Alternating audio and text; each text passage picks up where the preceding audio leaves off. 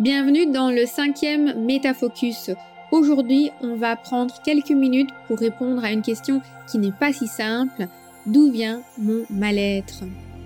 Nous allons utiliser le modèle des fractales pour pouvoir identifier l'origine de votre mal-être.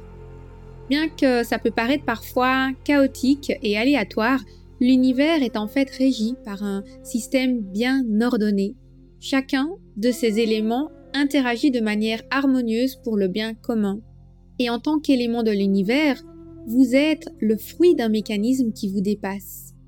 Comprendre ce mécanisme vous donne les clés pour façonner votre bien-être de façon holistique. Dans ce passage métafocus, nous zoomons sur le modèle des fractales, un modèle puissant pour mieux comprendre l'origine d'un mal-être. Comme vous pouvez l'imaginer, quand une personne vit une situation de déséquilibre et de mal-être, ça va être parfois très compliqué de savoir quelle est l'origine de ce problème parce que tout est imbriqué. Et il y a généralement beaucoup de raisons qui ont mené à ce problème et il y aura aussi beaucoup de ports d'entrée pour aborder les différentes problématiques avec l'individu. Grâce au principe de fractal, on va pouvoir isoler une problématique et l'aborder à une échelle beaucoup plus petite. On pourra ainsi aider la personne à prendre conscience des implications qui ont lieu à cette échelle pour ensuite dénouer un problème beaucoup plus grand. Donc par exemple, si une personne a un problème d'épanouissement professionnel et aussi peut-être de développement personnel ou d'épanouissement dans son couple, ça pourrait être par exemple relativement difficile pour la personne de prendre conscience ou de reconnaître des problématiques dans son couple parce que, comme on dit, l'amour rend aveugle.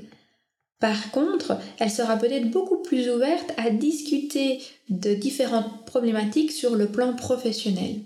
Et une fois qu'on aura dénoué un problème sur le plan professionnel, on pourra plus facilement aider la personne à prendre conscience qu'il y a une répétition de ce problème aussi sur le plan personnel.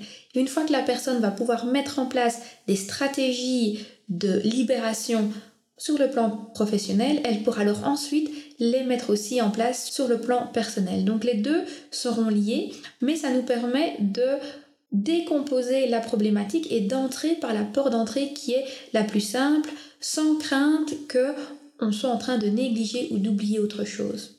Un autre intérêt du modèle des fractales, c'est vraiment de comprendre que si on laisse une problématique s'installer dans un de nos plans de vie, il va forcément impacter tous nos autres plans de vie également. Et en plus, bien entendu, puisque nous sommes un élément fractal de l'univers, les problèmes qu'on tolère à notre échelle, ça veut dire qu'ils vont aussi se manifester et se représenter à une échelle plus globale au niveau de l'univers.